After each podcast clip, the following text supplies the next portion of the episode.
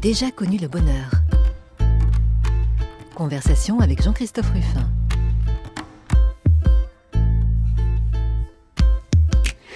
J'ai déjà connu le bonheur. Alors chaque semaine, euh, nous partons avec un invité à la recherche de son bonheur et de son parcours. Et souvent, évidemment, comme c'est des parcours assez longs, euh, ce sont des personnes qui déjà sont entrées euh, dans un âge avancé de leur vie. Mais aujourd'hui, aujourd'hui, nous avons un invité qui a un parcours très riche et qui pourtant n'a que 32 ans. Alors on va voir, on va voir comment il y a trouvé son bonheur.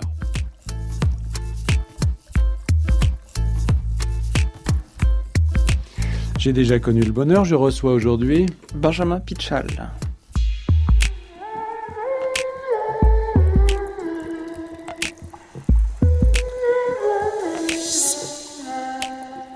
Bonjour Benjamin Pichal.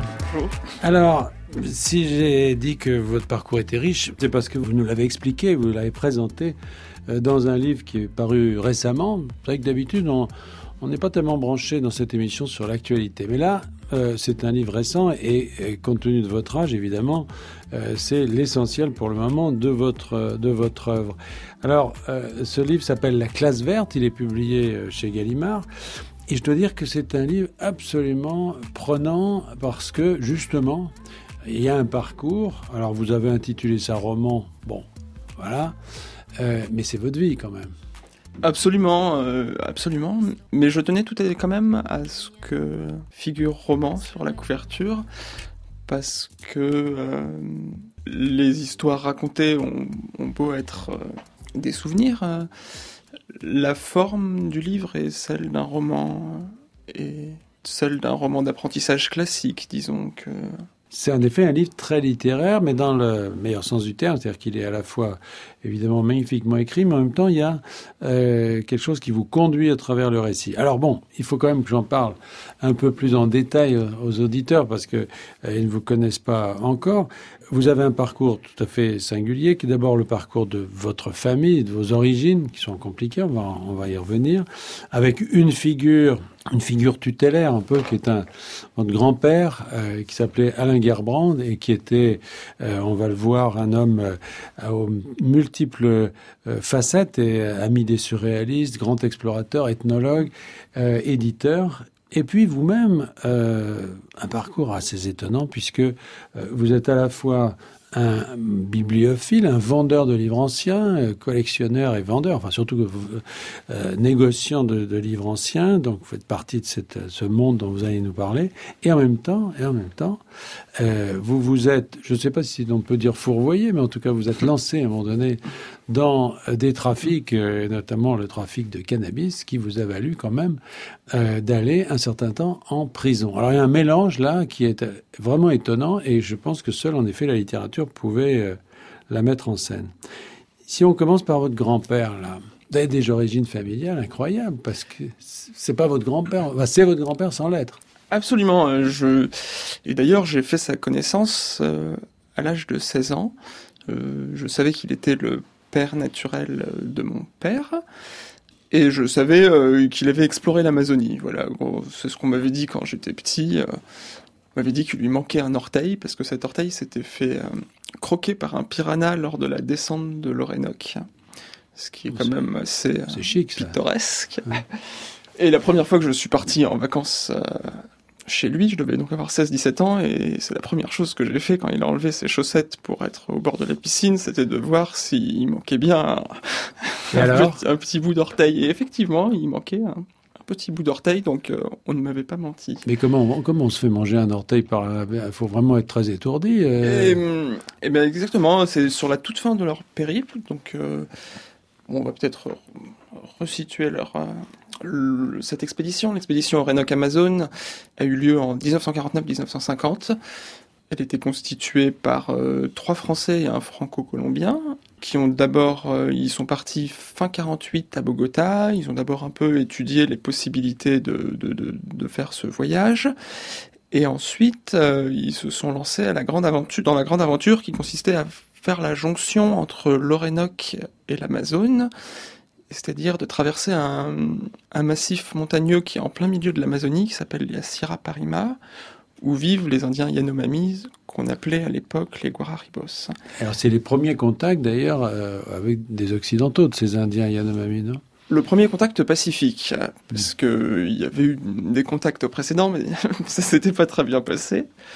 Et donc, euh, pour en revenir à cet orteil manquant, euh, après un an et demi de traversée de, de l'Amazonie, il s'est un peu laissé aller à tremper son pied hors de la pirogue et m'a-t-il dit, ça a duré deux secondes ou trois secondes, c'est-à-dire que les piranhas étaient aux aiguilets. Si on replace ça dans un contexte d'époque, euh, il faut dire qu'après la guerre, il y a eu comme ça de très grandes expéditions un peu partout, euh, avec une volonté peut-être de redonner euh, une sorte de sens à la, à la vie d'après-guerre. Alors il y avait l'Annapurna de Maurice Herzog, il y avait Arun et ses volcans, Norbert Casteret et les grottes, Bertrand Flornoy en Amazonie, qui devait connaître votre grand-père, et puis cette expédition qui est quand même un, grand moment, parce que vous en parlez comme ça tranquillement avec le piranha qui bouffe les pieds, mais c'est c'est c'est une, expérience, euh, c'est une expédition très importante. Absolument, ça arrive dans, au point de confluence de deux mouvements, à mon avis. Effectivement, ce, dans l'après-guerre en France, ce mouvement qui visait un peu à retrouver des héros français, euh, mais aussi dans un... Déjà, déjà. Ouais, déjà. mais aussi ça arrivait au terme d'une fascination que l'Amérique euh, centrale et l'Amérique latine avaient exercée sur les avant-gardes littéraires dans les années 20, 30 et 40. Sandrars. Voilà, euh, et même puisque pour reprendre bien le contexte, il faudrait dire que Alain Gerbrandt, avant d'être cet expéditeur, avait été un éditeur d'avant-garde. C'est ça.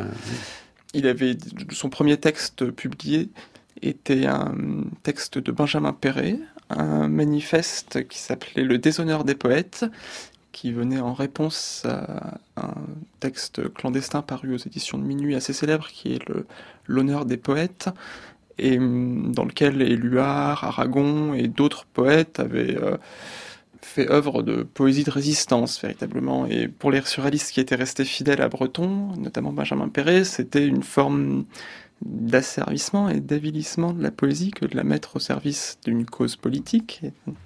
Alors on va y revenir à ça, si vous me permettez, mais je voudrais aller un petit peu plus loin sur l'histoire de, de Amazon, parce que hum. pour un gamin, quand vous étiez petit, bon, à part l'orteil, euh, vous avez entendu parler de cette expédition. Il y avait des souvenirs de ça, il y avait des photos, il y avait quelque chose? Comme mon père était le fils naturel de d'Alain Garbrandt, il se voyait assez peu. Et donc non, le, l'image que j'avais de ce voyage, c'était euh, Tintin et l'oreille cassée, quoi, pour, dire les choses. Euh, et quand vous en avez su plus sur et ensuite, euh, au moment où j'ai rencontré Alain Garbrandt, j'avais déjà lu le, le, récit de voyage, et donc je devais avoir 14-15 ans quand j'ai lu ça. Qui est paru en 1952. C'est ça. Et là, effectivement, j'ai vu que ce n'était pas... il y avait quand même une recherche de de dialogue et un intérêt pour l'altérité qui n'était plus du tout le qui n'était plus du tout la représentation des sauvages. Et d'ailleurs, euh, deux livres sont parus en même temps, le récit qui est strictement littéraire et un livre euh, illustré qui avait pour titre Des hommes qu'on appelle sauvages, qui est aussi le titre du film qui a été rapporté de cette expédition.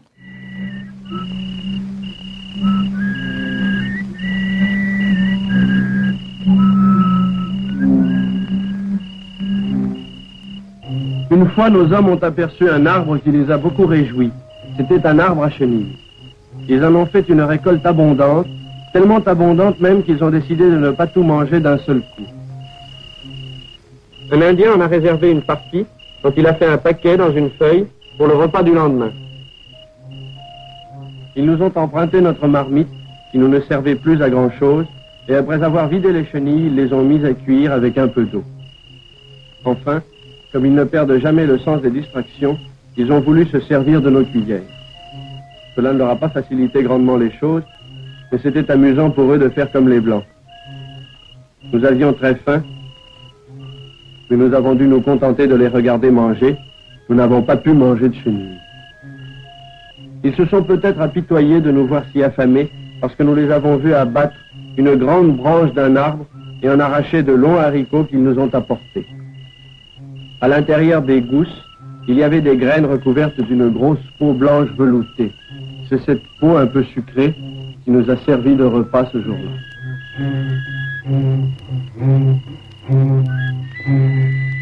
Alors voilà un extrait donc du documentaire de, des hommes que l'on appelle sauvages, donc réalisé par Alain Gerbrandt, dont on entend la voix, hein, qui est sorti en 1952, qui donc euh, raconte cette expédition en Rénoc Amazon, et euh, donc avec la découverte de la Sierra Parima.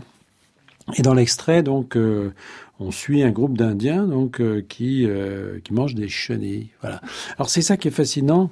Et, je ne sais pas comment, à quel moment vous en êtes rendu compte, vous, en, en côtoyant ou en découvrant ce grand-père fantôme là, c'est que à cette époque, les intellectuels, puisque c'était vraiment un intellectuel, un éditeur, un éditeur, étaient capables d'aller se mettre deux ans dans la forêt vierge à manger des chenilles pratiquement. Enfin, même s'ils n'en mangent pas. Et en effet, ils ont suivi. Euh, Antonin Artaud avait fait un, Antonin Artaud, donc, dont les œuvres avaient été éditées par Alain Garbrandt, avait fait un grand voyage euh, au Mexique à la fin des années 30. Et je pense que. euh, évidemment, on pense à l'Eris aussi, à l'émission Dak- Dakar Djibouti.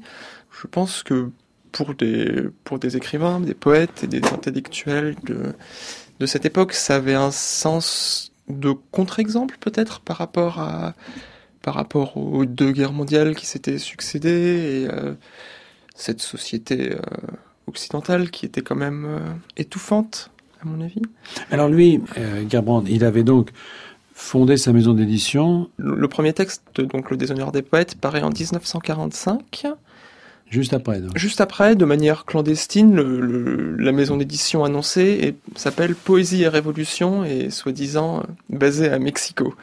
Mais je pense qu'ils ont profité de la structure clandestine de- de- des imprimeurs qui avaient beaucoup œuvré pendant la résistance euh, et ensuite, ils ont publié un, un deuxième livre qui était l'histoire de l'œil de Georges Bataille avec des gravures euh, de Hans Bellmer. C'était les premières gravures qui venaient illustrer euh, un livre par Bellmer. C'était la confrontation de ces deux esprits très différents quand même euh, qu'il avait voulu.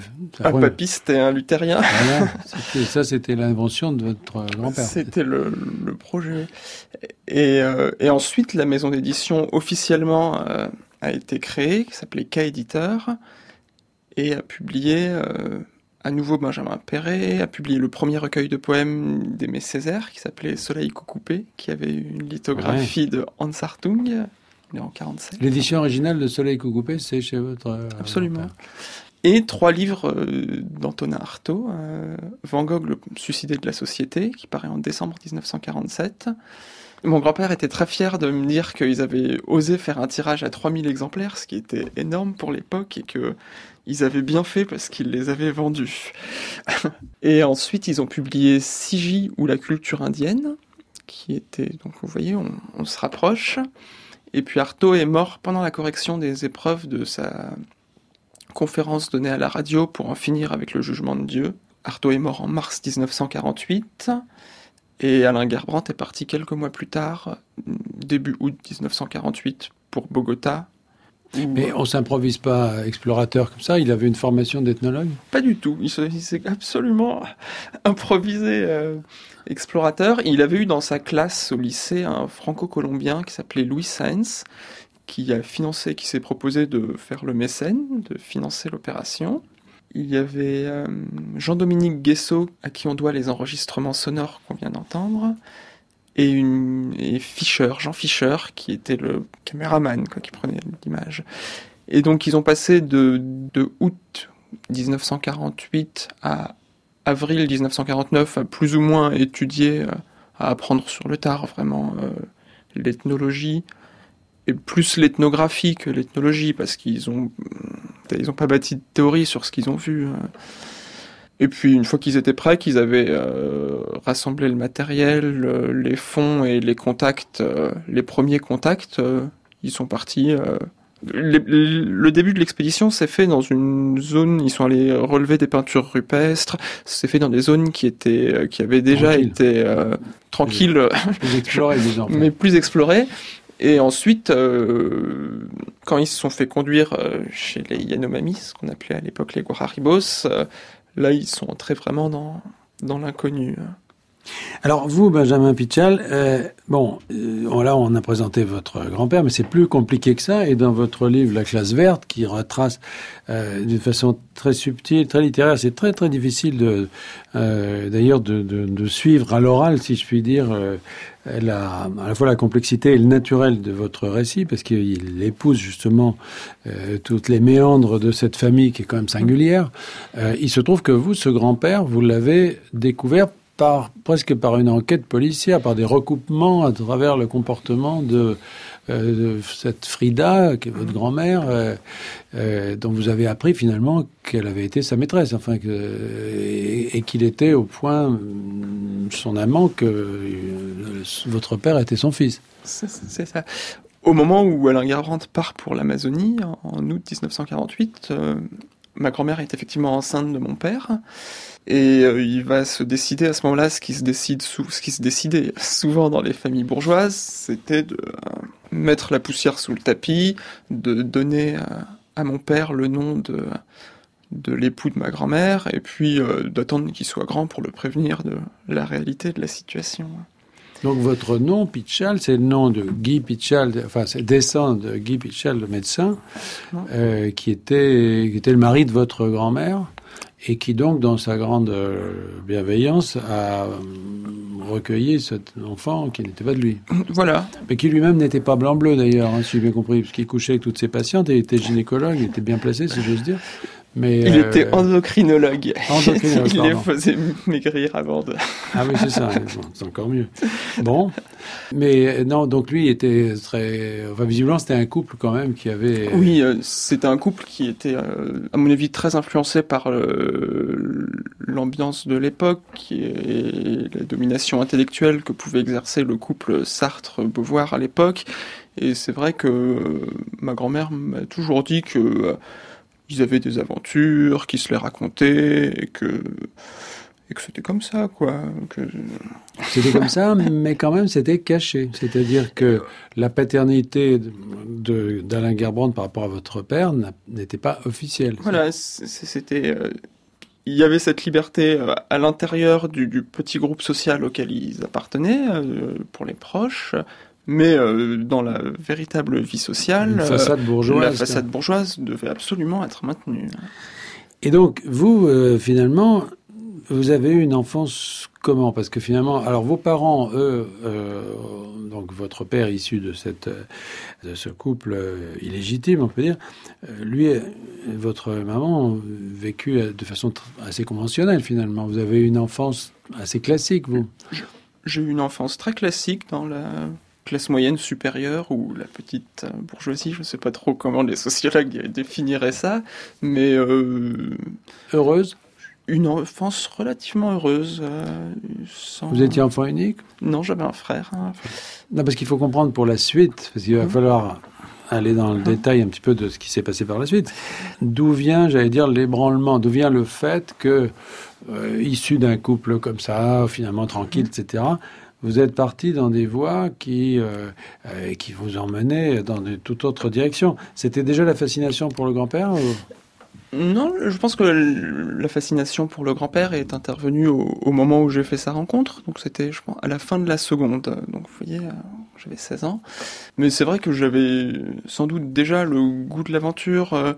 C'était une, une période où je me souviens par exemple de ma première lecture de une première lecture d'André Malraux. Euh, et c'est vrai que je voyais tout à fait ce qu'il y avait de fascinant dans ce personnage, à la fois littéraire et à la fois aventurier, aventurier qui peut se...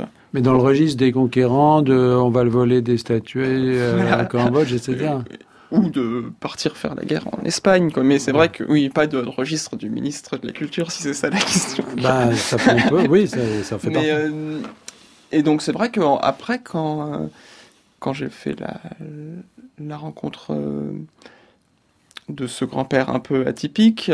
Ce goût de l'aventure m'a sans doute été transmis parce qu'il n'y avait pas non plus de, relation d'autorité avec, euh, avec ce grand-père. C'est-à-dire que lui, je pense que lui était euh, très heureux de, de transmettre quelque chose arrivé dans ces, dans ces années.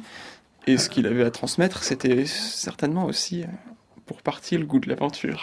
Oui, alors, mais c'est ça qui est très intéressant dans votre livre, et c'est ça qui est difficile évidemment à, à, résumer, mais que vous faites très très bien, c'est que bien sûr il y a l'aventure, mais tout ça est quand même tissé de littérature et de culture, c'est-à-dire que tout passe par la médiation quand même du livre, hein, du livre, du mhm. poème, euh, les dédicaces par exemple, il se passe beaucoup de choses dans votre vie à travers les dédicaces. Par exemple, vous découvrez, vous êtes sur la piste de ce grand-père fantôme, grâce à une dédicace d'une certaine façon, hein, qui, qui, vous met sur la voie. Et puis les dédicaces de votre grand-père euh, à votre endroit euh, vous conduisent aussi, enfin vous poussent, on le sent, vers, vers l'aventure. C'est-à-dire qu'il y a un mélange des deux qui est très... Parce qu'il écrivait des poèmes aussi, hein, il est poète, votre grand-père, ça, on n'a pas mentionné ça. Et il vous fait une dédicace, par exemple, il dit « Pour Benjamin, Novalis disait « La poésie est le réel absolu » faite de la plus subtile matière, brassée d'air et de plumes et de terre et de plomb, elle cuit dans ta marmite depuis les origines, veille sur le feu, mon fils, car c'est veiller sur ta vie. Autrement dit, il y a un message là quand même, il vous pousse. Oui, oui, euh, je pense que si, euh, si j'étais arrivé chez lui en lui disant que finalement, tout bien réfléchi, j'allais m'inscrire en hippocagne, euh, je pense qu'il aurait fait une drôle de tête. C'était pas du tout la conception de la littérature qu'il avait, et il avait une conception de la littérature qui est aussi la mienne pour l'occasion, la littérature comme partie prenante de la vie quotidienne, euh, et pas simplement la lecture. Euh, je pense que ce qu'il recherchait dans il recherchait la même chose dans les livres que dans la vie quotidienne, c'est-à-dire cette force vitale. Euh, enfin, quotidienne, quotidienne. Euh, entre le Renault et l'Amazon, c'est pas vraiment une vie quotidienne. Ça l'a été pendant 18 mois, en tout cas. Pour... La vie, sa vie quotidienne.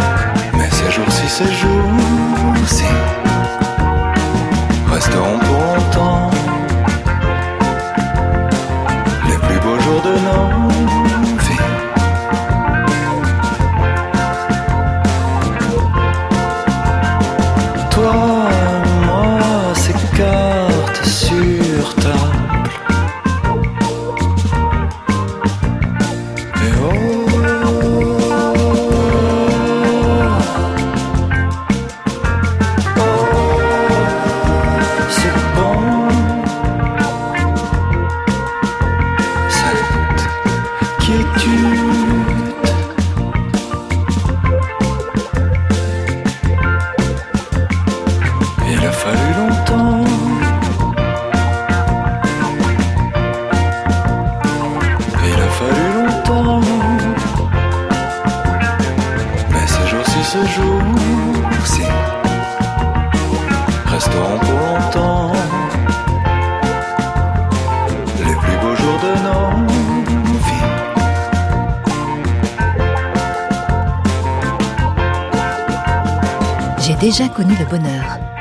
Jean-Christophe Ruffin.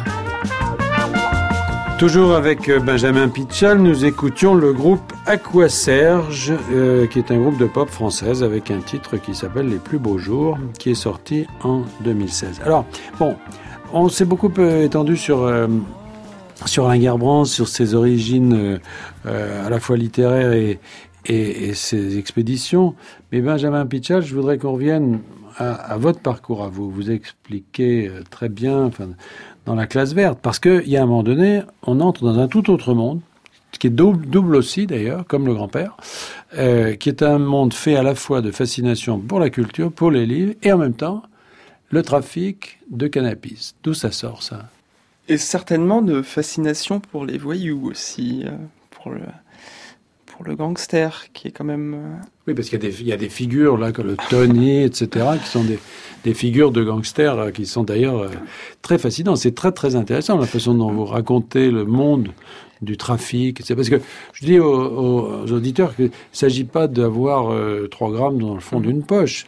Euh, quand je dis trafic, c'est 17, 20 kilos, euh, voire plus, non? Vous êtes fait prendre avec combien? 17. 17, voilà. Je, oui, j'étais pas. oui, 17 kilos de cannabis, c'est plus que votre consommation quotidienne, j'imagine. C'est un peu du trafic, ça, non? Tout à fait.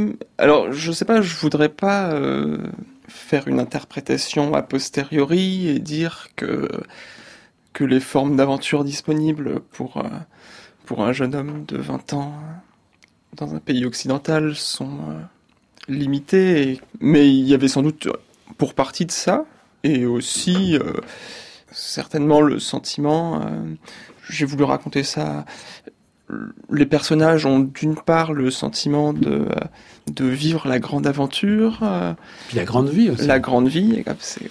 Parce que c'est des masses d'argent très ah, importantes. Exactement. Et moi, je voulais raconter ça quand même comme une bande de bras cassés qui ont l'impression de vivre la grande vie, mais qui finalement euh, vont de, petits coups foireux en petits coups foireux. Ça marche un peu par une sorte de miracle ou parce qu'on ne sait pas exactement pourquoi. Et même, euh, et même parmi les figures des gangsters qu'on rencontre dans le livre, euh, qui sont des gens dont on pourrait dire qu'ils sont aussi pour partie dangereux, hein, il y avait aussi ce, ce, ce sentiment d'avoir affaire à des branquignoles. Alors c'est ça qui est fascinant parce que dans ce, dans ce livre, dans la classe verte, là, euh, vous avez à la fois des personnages extraordinairement euh, sophistiqués, cultivés, etc. Il y a donc tout ce monde des surréalistes, etc. Plus vous, le, votre fascination pour la culture. Et puis en même temps, vous avez Tony qui parle en verlan euh, et c'est très très bien rendu d'ailleurs parce que c'est, enfin là on est dans quelque chose de d'autre, une espèce de comédie humaine extrêmement intéressante parce que euh, ben parce que vous la mettez à jour avec talent, puis surtout, euh, voilà, je dirais pas que vous la mettez sur le même plan parce que euh, on voit bien que c'est pas la même qualité d'être, mais vous rendez cette culture et cette un peu comme votre grand-père avec les Yanomami finalement. Oui, mais c'est vrai que la représentation de, de, de, ces milieux interlopes dans la littérature contemporaine et se fait souvent sous le sous l'angle du sordide. Quoi. On, c'était pas du tout la manière dont je voulais en rendre compte. Euh, je pense qu'effectivement, euh, il y avait chez, chez, tous ces, chez tous ces personnages euh, pittoresques quelque chose de, d'éminemment romanesque, ça c'est sûr, mais aussi de même une certaine forme de bienveillance pour, pour, pour rien cacher. C'est vrai que j'ai pas eu l'impression d'entrer dans un dans la, la fosse au lion.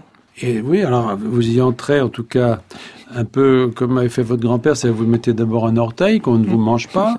Euh, vous commencez par euh, trafiquer un petit peu et puis un peu un peu plus. Puis après, il y a des scènes charmantes. Vous partez avec une avec une amie, euh, vous allez au Maroc, vous allez acheter des. enfin, c'est très très. J'allais dire amusant. C'est plus qu'amusant. C'est c'est vraiment une.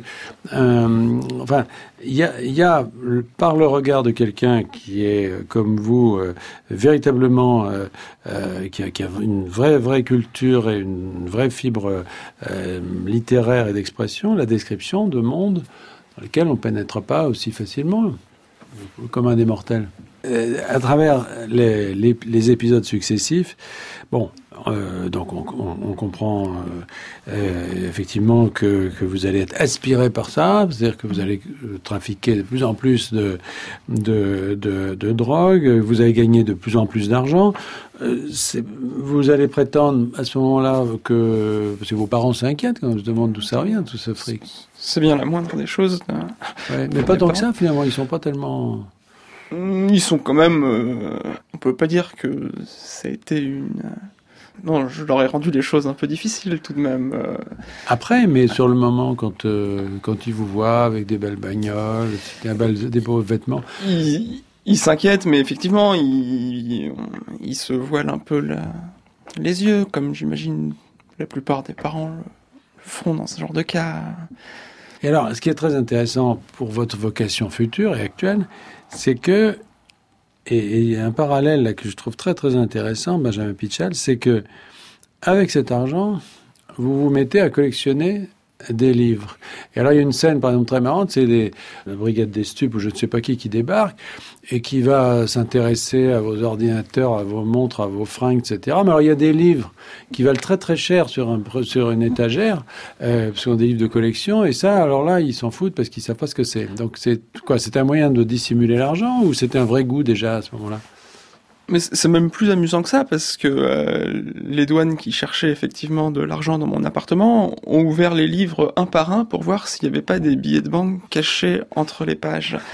alors que la chose était évidemment entre leurs mains. C'est pareil, c'est en tant que narrateur, je voulais pas faire trop d'interprétation à, a posteriori parce que sur le coup, j'avais effectivement l'impression de de mettre de l'argent de côté et puis de, de, de c'était un, une sorte de luxe, un plaisir de luxe comme euh, les gens fortunés le font parfois. Ils s'achètent des éditions originales, des manuscrits, des livres avec des gravures.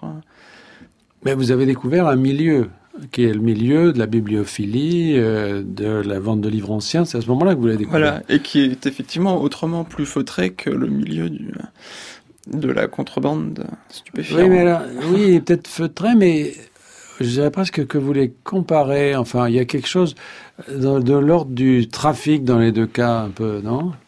Oui, oui, de, de l'ordre d'un commerce qui est en grande partie basé sur la confiance. Euh... Oui, enfin, c'est pas tout à fait. C'est pas, c'est pas la, la, même confiance qui est en jeu, mais euh, disons que c'est pas un commerce entièrement euh, normalisé comme le, le, sont la plupart des, des, activités commerciales de nos jours. Euh, dans les deux cas, euh, ce qui se, ce qui, ce qui se joue entre l'acheteur, le vendeur et l'intermédiaire, c'est une relation de confiance, euh, en ce sens que, que effectivement, il, y a une c'est vrai que ce sont des, des, des, à la fois des, des, petits mondes clos où les gens se font confiance, ont, ont confiance entre eux, et puis, euh, et puis, euh, non, je, en fait, je voulais dire qu'il y avait quand même beaucoup de magouilles dans le milieu du livre ancien, mais je suis pas sûr qu'il faille trop que je m'étende sur ce. C'est pour ça que je, je bute un peu. Je suis pas sûr qu'il faille trop bon. s'étendre là-dessus. Mais alors aujourd'hui, donc c'est d'ailleurs devenu votre métier. Oui. Et quand on dit votre métier, c'est que là aussi, vous, euh, on peut pas vous reprocher de voir petit. Vous, vous êtes mmh. euh, là, quand vous y mettez, achetez des, des, des, livres qui valent plusieurs dizaines de milliers d'euros et vous, les vendez, vous négociez des bibliothèques de grande taille, etc. Vous êtes plutôt spécialiste de quelle époque je vends quand même principalement des livres euh, surréalistes euh, ou des livres, disons, des avant-gardes de la première moitié du XXe siècle. Mais j'ai beaucoup de plaisir aussi euh, à vendre ce que je considère comme la première avant-garde, qui était le romantisme et puis à vendre les poètes du 19e euh, et, euh, et la production euh, jusque dans le milieu des années 70 ou jusque dans les années 80. Mais c'est vrai que ce que je connais le mieux et ce que je préfère, c'est quand même la production de l'entre-deux-guerres. C'est principalement la production de l'entre-deux-guerres. Avec des points forts comme Harpe, par exemple, qui était un, un ami de votre grand-père. Oui, il y a un recueil de poèmes qui est de, de Harpe qui était paru euh, chez K Éditeur. C'est vrai que c'est un, un, peintre, enfin un artiste que j'admire beaucoup. Euh, et les grandes figures de les grandes figures du surréalisme. Euh, votre grand-père vous a laissé des, des textes, des, des volumes euh, avec des envois, etc. dessus? Pas vraiment, non. Euh, pas vraiment. Il y avait ce que, ce que il me faisait quand même beaucoup de cadeaux. Euh, souvent, quand j'allais le voir, euh, au détour d'une conversation, euh, ça lui rappelait un livre qu'il y avait dans sa bibliothèque et il me l'offrait.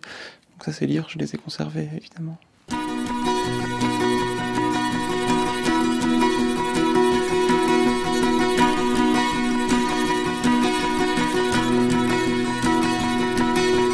Pourquoi ne pas vivre ses rêves?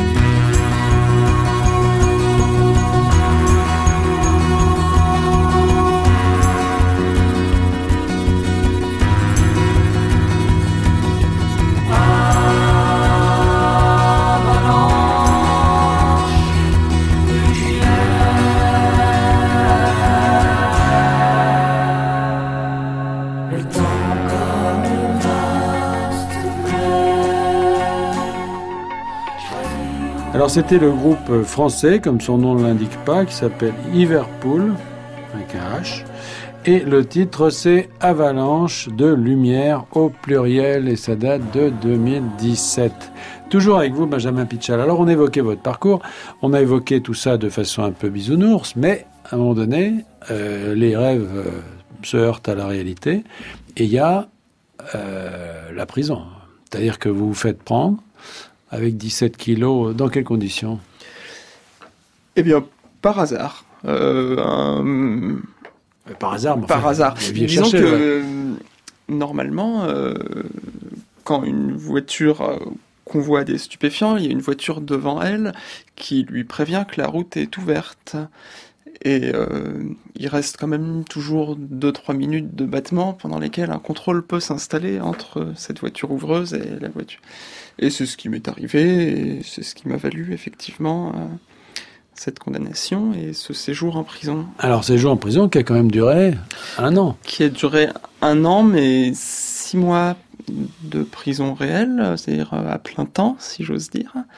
Puis six mois de semi-liberté où j'étais à la santé, où je pouvais travailler dans une librairie d'ailleurs, et que et le soir je rentrais dormir euh, les soirs de semaine.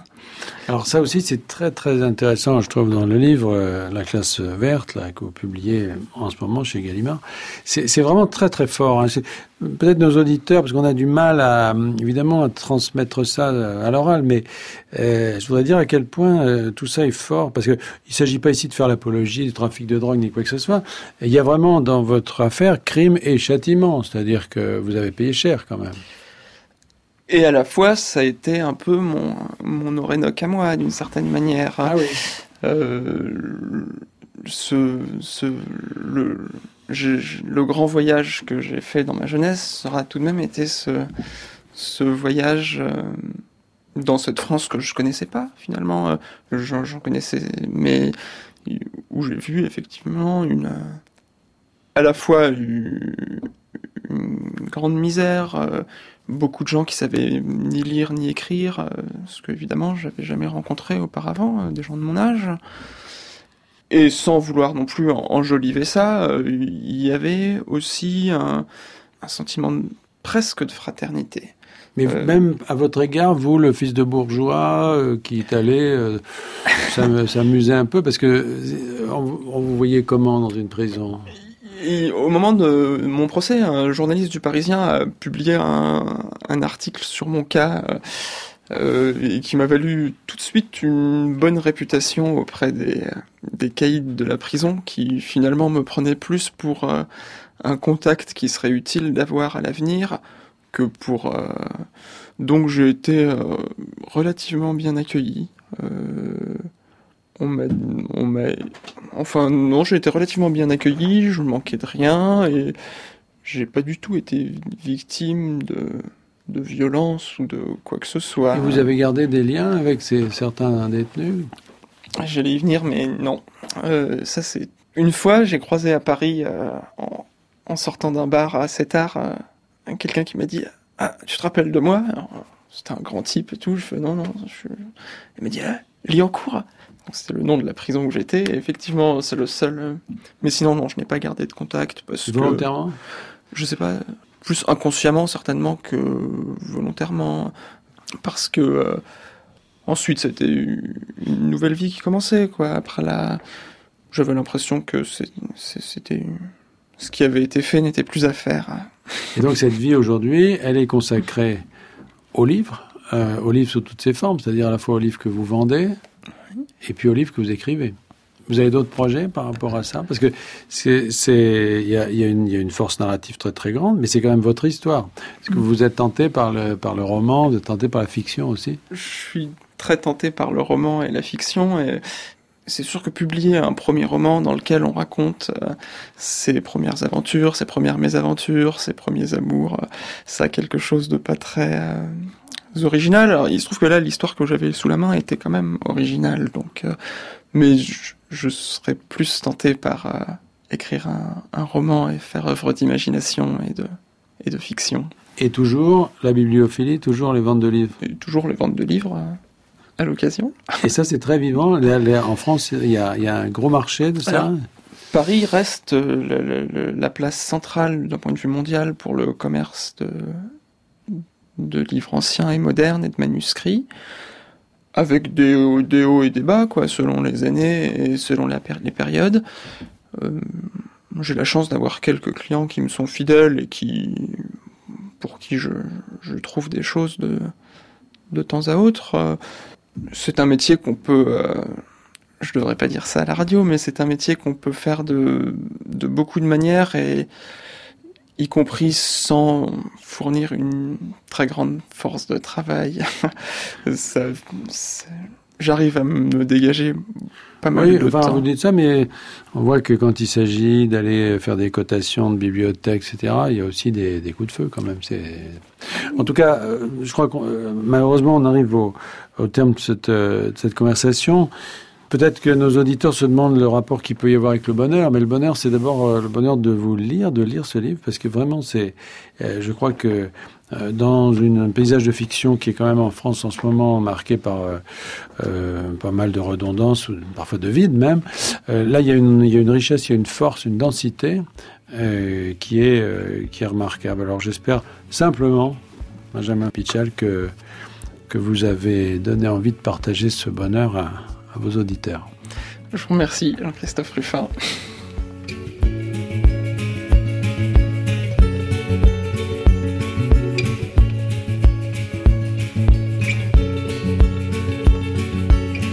Merci Benjamin Pichal. Je rappelle le titre de votre livre, La classe verte, publié chez Gallimard. J'ai déjà connu le bonheur. On se retrouve la semaine prochaine pour une nouvelle émission. Vous pouvez nous réécouter sur le site de France Culture ou sur l'application Radio France Podcast. À la technique, Pierre-Henri. À la réalisation, Vincent Abouchard. Attaché d'émission, Thierry Beauchamp.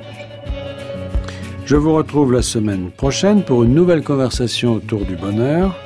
Dans quelques instants, une histoire particulière.